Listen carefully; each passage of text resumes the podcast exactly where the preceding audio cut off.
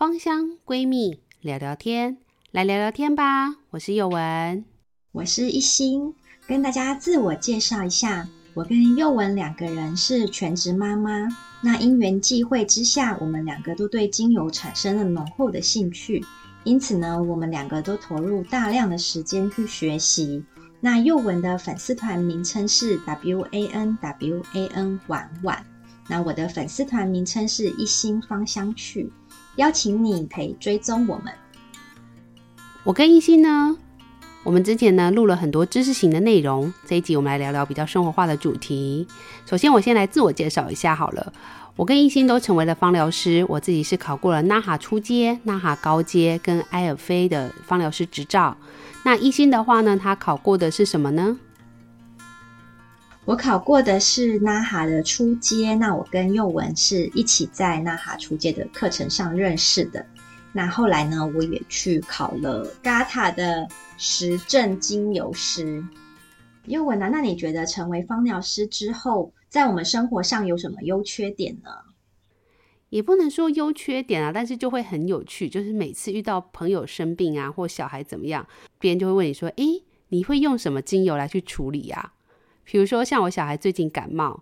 然后呢，就会很多人说，哎、嗯，那你会去吃西药，还是吃中药，还是用精油处理呢？这边我跟大家分享一下，就是一心前阵子有介绍那个精油耳塞，那我觉得也蛮好用。那我我可能刚好跟他同个时间都想到这个方法，我觉得还蛮好用。就是我会配一个呼吸道的配方，然后呢给小孩擦，然后呢。也会帮他，就是用面纸，因为小孩子我不太敢把它滴太多，或者擦太多在他的耳道或者是鼻孔，嗯、然后我就会滴在卫生纸，把它塞在耳朵跟鼻子，就是让他自己选啊，不能全部塞起来，可能会没办法呼吸。嗯，对。但是我发现塞了以后，哎，真的蛮有效，因为我自己先试试看，我觉得哎，这些精油啊、氧化物里面的东西，它可能会让你的呼吸道的黏膜干化，所以你就比较不会，就是鼻孔永远有流不完的鼻涕。然后呢，他因为像我的小孩，他年纪还小，有时候他们擤鼻涕擤的不干净，他就会引发中耳炎。然后我就会觉得蛮困扰，因为只要一变成中耳炎，那他就需要吃抗生素的疗程。嗯哼，我发现只要塞精油耳塞，他就比较不会往中耳炎的方向走，因为我就把耳朵这边的抗菌做好了。嗯，但是我必须要讲，我还是会同步，如果非常严重，我还是会同步去看西医。嗯，那如果没有那么严重，我就会在家里用中医，因为我觉得西医的西药有时候都会让小孩太昏昏欲睡，嗯，然后有时候会情绪不好，就是或情绪太过亢奋，所以我个人是。没有那么喜欢用太多的西医，但是就是中药的部分呢，有时候它如果流的太严重或什么，我并不会全部都只靠方疗，因为我觉得方疗就是辅助这样子。没错，就是宥雯的想法是对的，就是我们可以用方疗来辅助正统的治疗这样子。刚刚宥雯这样子讲啊，我就想到我大概是两个礼拜前就是有介绍说精油耳塞要怎么使用。那我也会把这一封信件的连接放在底下的资讯栏，就大家可以去看看。呃，宥雯，你刚刚讲到说，就是有朋友家人生病都会被问嘛，那我其实也蛮常遇到这种问题的，就是可能呃身边的朋友就会知道你有在用精油啊，那就是他们如果有一些小小的小问题。然后就会问说，哎，你都怎么样用精油处理这样子？对啊，那我自己比较常被问到的小问题跟小状况，可能就是一些比较像皮肤上的问题，就是呃受伤啊，或者是外伤的部分，是不是？对对对，外伤、瘀青呀，或者是小伤口，或者是被蚊子咬的，就是这种真的是自己的小问题，跟一些身边的家人的一些小问题，我这些都是他们都会知道要。找我这样，哎，这样感觉不错哎，因为他们就蛮信任你，所以遇到问题就会请你帮忙处理。对呀、啊，那你还会被问什么其他的问题啊？嗯，我最常被问的就是叫我推荐用什么扩香机。对啊，就是 之前我们也有，因为我觉得扩香这个机器，可能就是一开始在接触精油的朋友都会都要入手的一个东西啦。对啊，因为现在市面上真的太多种了。那我我自己因为也是买过很多种。所以就是我走过很多冤枉路吗？啊，对，就是会有会，而且每一种都会想要买回来试试看。别人讲不好，你也想知道到底真的有这么不好吗？对，到底哪里不好，一定要用用看。对，对，我觉得又我应该跟我一样，对，就是会乱买的。对，那今天我就不推荐了，就是因为之前真的很常讲。那就是如果大家要看文章，就我有写过一篇文章，也可以放在底下连接，这样。对，讲到问题，其实我也蛮常会被问到睡眠诶。每次只要讲到，哎，我最近睡不好，然后周边的朋友就会眼睛突然一口气就看向我说，哎，那你有推荐的睡眠类精油吗？我觉得精油是不是在大家既定印象里面，真的蛮常被用来处理睡眠？因为像我跟我先生最一开始使用精油，就是为了要让家里香香的，然后听说精油好像会比较好睡，所以我们那时候第一开始入手的精油就是真正薰衣草，嗯，然后呢来使用在帮助睡眠上面。但是我最近真的太常被问睡眠的问题，以前呐、啊。如果我自己还没有学芳疗的时候，我可能就会说，啊，那就用甜橙啊，或是用真正薰衣草啊，反正就市面上你喜欢就加。嗯、哼哼。但是后来我学了芳疗以后，然后成为一个芳疗师，每次别人问我说，哎，你觉得睡眠要用什么精油？其实我反而会变得不太敢回答。因为我会觉得，哎，其实睡眠这件事情。就是牵涉很广，对。如果你本身是很浅的问题，说，哎，我只是基本上偶尔睡不好，其实你本身是没有什么太多的身体问题，对。那大概用真熏，然后再搭配一些喜喜欢的气味，其实不太会有问题。嗯。但是如果是那种，比如说年纪大。或小孩或家里发生重大事故造成的睡眠问题，嗯、我觉得就很难单独只用真薰来去解决。那如果是长期都睡不太好，嗯、那你甚至还需要在不同的时期去切换配方。所以这其实我觉得有点难回答。有机会我们也许再做一集来简单的分类讨论。但是我觉得大家如果真的有睡眠问题想靠精油的话，我觉得个人是蛮推荐，因为我自己使用起来是。觉得效果还不错，而且不需要再靠一些辅助药物。嗯、然后呢，睡起来，因为你有深层睡眠够，你大概就会觉得精神比较饱满。这跟睡眠的时间倒是没有绝对正相关，但它就比较不会有你那种你服药以后，你可能整天都昏昏沉沉的这种副作用。所以我自己是觉得还不错。嗯嗯。但是当然一样啦，有问题就要看医生。然后如果真的要得到确切自己适合的配方，我觉得真的蛮适合咨询方疗师，因为他可能跟你的体质或者。其他身心灵的状况，事实上是有关系的。对啊，因为睡眠的问题，这个真的是一个非常大的，因为睡眠只是一个结果嘛。那对造成睡眠的原因，其实有非常非常的多。对，而且甚至你选择的这个精油，我觉得也蛮重要，对不对？你应该也蛮常被问到说，哎，要买哪一个真正薰衣草，或者是哎哪一家的很适合买？你会不会常被问到这个啊？这个倒还好哎，可能就是我都会直接跟朋友说，就是只买真正薰衣草，不会有。其他的选择这样子，OK，因为就会直接推荐朋友直接用真正薰衣草嘛，那就刚好在这个时候，他们就是就会也会问我说，啊，精油要怎么买啊？要要推荐什么牌子啊？那我就是对于市售的精油相关产品，我觉得我的。判断能力也有提升一些些，可能因为也购买够多吧，然后所以我觉得我对市售精油的一些产品啊，就是会除了说看它外面的包装之外，我还会去看它这个品牌它的经营理念啊，还有可能像创办人的一些理念跟他的学经历，这个我都会去看这样子。会不会其实市售大部分的品牌，你其实都已经涉略一二，就是已经在你的库存里面？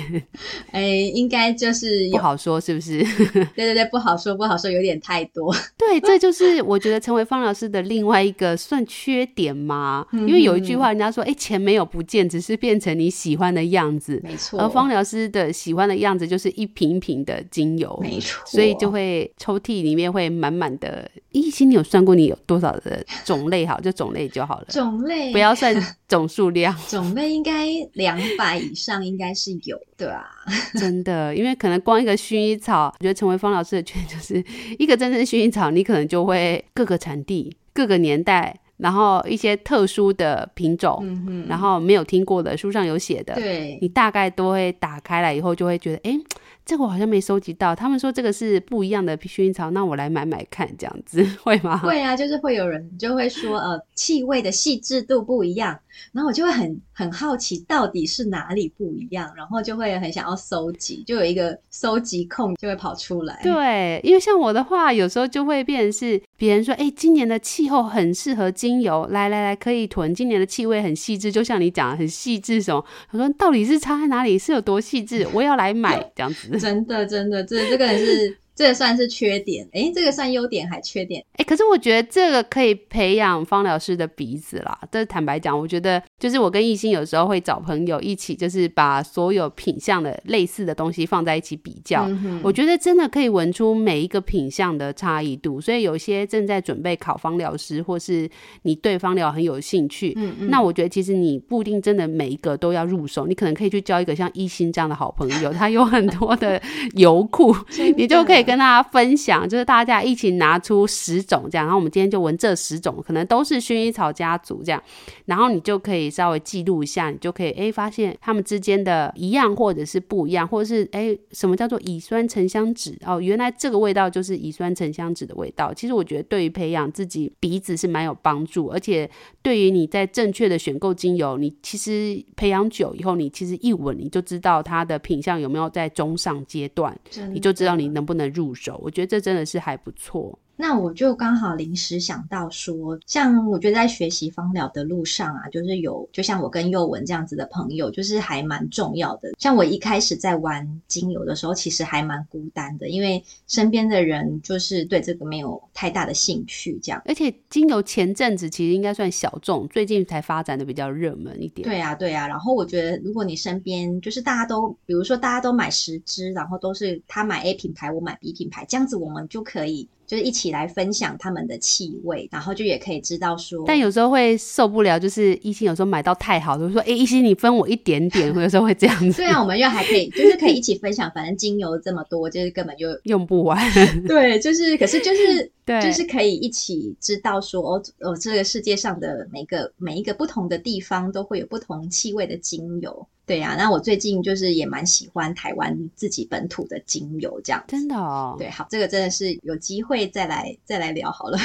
我想问佑文，那你还有什么样遇到的优点呢？不知道算优点还缺点，就是你在处理很多，比如说皮肤问题。好了，艺兴刚刚提到皮肤问题，像我之前就在节目有提到，就是我就会做一个叫宝贝肌肤，就我都叫我小孩宝贝，所以我就叫他们宝贝肌肤这样子。嗯。那我觉得这个真的是处理了完绝大部分肌肤的问题。当然，我必须说，因为我自己后来成为方老师，我就知道怎么样去增加或减少里面的其他配方，比如说要不要再加一点茶树，还是德干要不要拉高一点。嗯。我觉得这个事实上是会针对你本身当下的状况，会再去做微调。嗯嗯，那我必须要先讲一下，因为我本来其实想另外一集再介绍，但是我要蛮兴奋的跟大家分享，就我的小孩啊，他。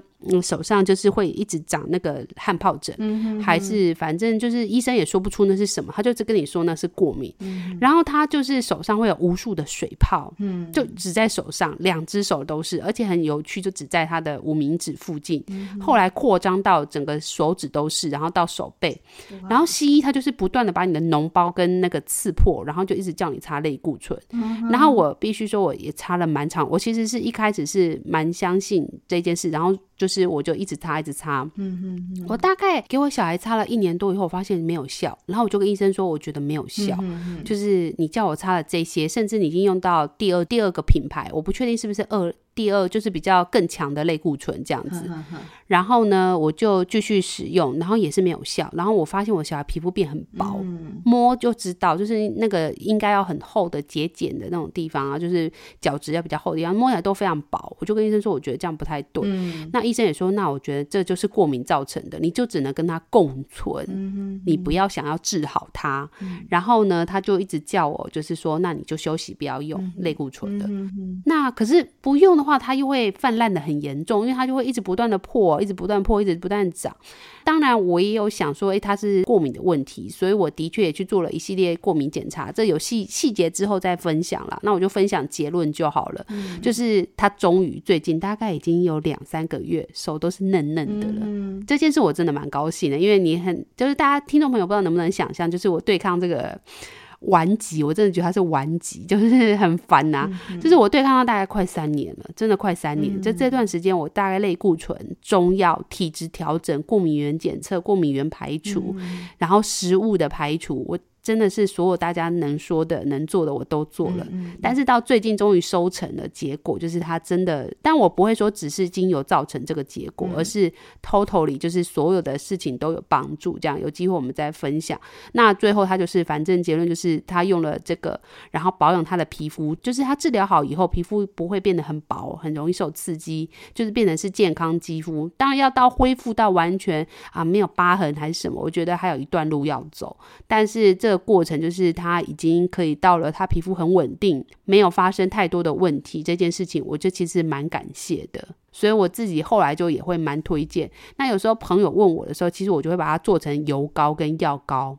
那这样的话就可以帮助朋友，就是日常使用上，大概就可以针对百分之九十以上的皮肤问题，大概都可以优先使用这个宝贝肌肤的这个油膏配方。嗯、那它在使用外出携带其实都是很方便，所以我也蛮推荐听众朋友可以就是做一样药膏类的东西。嗯哼，宥雯分享的这个包包内都有小罐的精油，让我就想到我自己的包包也是，就是有点像哆啦 A 梦的百宝袋这样子，就是 就是想要什么就可以拿出来。但事实上，基本上就是有一罐万用膏了。那他出门在外，就是针对这种小问题的话，就是都可以。都可以拿起来用用这样子，然后当然也是还有护唇膏啊，因为我觉得护唇膏对冬天真的是蛮有帮助，不管是嘴唇干裂还是手部啊哪里干裂，都都可以拿起来擦，就是涂一涂，反正它就是一个呃比较不错的油脂做成的。对啊，对啊，就是都是用植物油跟脂类做出来的。就是我觉得朋友就会觉得哇塞，你真的是 小叮当，对对对，就很喜欢跟我一起出门，而且药膏的气味都还不错。对啊，然后然后就是前阵子就是有家人啊，就是说，哎，你你是刚回家对不对？因为就是在电梯有闻到你的味道这样子。那我说我有什么味道吗？他就说哦，就香香的啊。然后我就会觉得很有趣，因为就是我就很就是常常调很多油嘛，然后就会往身上擦，然后所以出门的时候电梯就是其实都是。就是都会有一些就是精油的香味这样子，对啊，还好他没有觉得是臭的啦。哎、我还以为是我会遇到、欸，哎，原来你也会遇到。就是我真的也曾经就是走出电梯以后，邻居就冲过来说：“哎、”那个幼文，你用这是什么味道？就是我觉得好香哦，每次就是你坐过的电梯就是会香香的。的。但是也要那天我刚好有擦一些比较香的啦。那如果用睡眠配方，可能不一定 百分之百都是香的，比如说血草啊，或是有一些只是提神的精油，其实就是不一定是香的啦。嗯。所以就有时候还好，就是邻居闻到的时候，都是刚好我们可能抹一些花类的比较香的精油。真的，真的，就是身上都香香，我觉得这也是一个蛮不错的优点，不用擦香。香水，哎、欸，但是我觉得那个房间也会香香，像我睡觉会扩香，然后有时候出去以后再进来就觉得啊，房间好香，好开心、喔。对啊，就整个家会，会啊，就整个家都有都有精油香，在家里好舒服。对啊，真的，嗯。然后，可是我要来讲一个缺点，就是因为我就是在接触芳疗之前，我就是正在实行断舍离啊，然后而且我非常向往极简生活。就觉得说哇，家里就是变，其实我已经丢了非常非常多东西，然后就觉得哇，家里就是真的很舒服，因为东西就是越来越少这样子。然后可是后来接触了芳疗之后，就会不小心，不小心东西越来越多，所以现在就是有一点困难。如果要往极简生活的方向的话，但是我觉得我个人其实没有推崇极极简啦，我个人推崇是要过得比较舒服的生活，就是如何让生活过过得比较优雅，然后舒适一点。我大概是追求这样的目标，所以我就没有像一心遇到断舍离的问题，因为我觉得好难哦，每个精油宝宝。都是我的小孩，我没有办法丢下他们呐、啊。对，所以，哎，这可能在购物的时候还是要想一下。嗯、我们可能要做一集，就是如何教大家挑选适合的就好的精油，这样子就才不会变成是什么都要买这样子。真的，我们买过这么多，比较可以来讲说怎么样挑需要的就好，或者是如何建构库存啦。这我觉得可能找一集来跟大家聊一聊。好啊，那就敬请期待喽。那我再来分享一个。算是优点好了，我觉得对于自我成长的优点，就是因为芳香疗法相关的领域其实非常的广，比如说像是植物学啊、药草学啊，还有一些呃什么药物动力学啊、一些解剖学、生理解剖学。那还有，当然我觉得台湾跟中国就是再去接触的就是中医学的部分。就这这几个部分其实都是非常大的领域。对，光中医的那个穴位啊、经络，我觉得就蛮大领域。嗯、而且我发现西方其实也蛮多人都会发现，因为中医其实就是用植物的精华嘛，就是植物的药草来做成，然后来去治疗。那其实精油它也是植物的精华。那我发现其实很多发系啊，或者是其他的国家的一些芳疗师，他们其实也在研究关于就是这个如何来去结合人体的一个构造，包含了经络。我发现其实蛮多诶，不是只有东方，他们很多西方其实也在研究中医啊，或者是说跟人体相关，然后利用这个植物精子的一个相关的配套来如何就是改善我们人体的健康。真的，所以我觉得台湾人就是因为看得懂中文，真的也可以好好的来学习。好，就是我我自己是非常会投入一些时间在学习这些事情上面，所以就会感到自己哎。欸你还学很多手作哎、欸？哦，对对对，就是还有手作，因为我想，我希望就是我的生活尽量都是用天然的产品做成的，所以我就觉得手作这些东西是蛮喜欢的，就会参加一些课程，然后一直学习，然后就越学习越不足这样子。可是我觉得自己的成长就会蛮多的，对啊，因为我你有觉得吗？对，我觉得就包含会去想要更了解，包含身上用到身上的洗剂。然后包含用在自己清洁用品上面，我觉得都会想要去了解更多它的成分，嗯、然后包含更多如何养生。好了，我觉得也不要说要学到中医或西医的太难的东西，我觉得光是学如何养生，如何正确的选择植物油等等的，如何照顾身体，我觉得都是蛮不错的一个正发展。就是你会知道怎么样更好的照顾你的家人。你在选购产品的时候，不管是你自己要自制，嗯、还是你要买市售的产品，还还是说你要买别人在做的或什么的，你就可以了解更多，你就会比较不会被那些术语做欺骗。然后或是用了太强的洗剂，但伤身体。我个人觉得这件事情倒是蛮不错的，就是对我来讲啦，就以前可能不是很在乎啊，觉得啊东西香就好，便宜就好。对。后来发现其实不是的，可能隐形当中它带有很多不好的物质，会伤害你的身体。那这个累积久了，这个生物毒素可能是你无法代谢的。真的。所以我觉得成为芳疗师，与其说是芳疗师，不如说是你对自己会更多的观察。你可能会观察自己身体哪一边有一些微小的状况不同变化，你。可能会去做，比如说饮用水的调整，或者是食物的调整，等等的。我觉得事实上是往更养生、更照顾自己的方向去前进。对啊，那我相信对芳香疗法或者是精油有兴趣的朋友，一定也跟我们一样，就是其实是对自然的方式是呃非常有兴趣的。那就欢迎大家继续追踪我们的节目，我们也可以分享更多。那我们今天的内容大概就到这边。那希望你喜欢我们这样子呃聊天式的分享。那虽然说我们也常常分享知识型的内容，那如果你喜欢在听什么样的内容，都欢迎你继续留言跟我们说。那也可以追踪我们的节目。那不管你要不要成为芳疗师，我觉得认识自己，然后更加学习如何照顾自己，我觉得都是一个很蛮不错的事情。那如果你不想成为一个芳疗师，呃，不想花那么多钱走冤枉路，那就欢迎你持续收听我们的节目哦。那我们今天的节目就到这边喽，我们下期再见，拜拜，拜拜。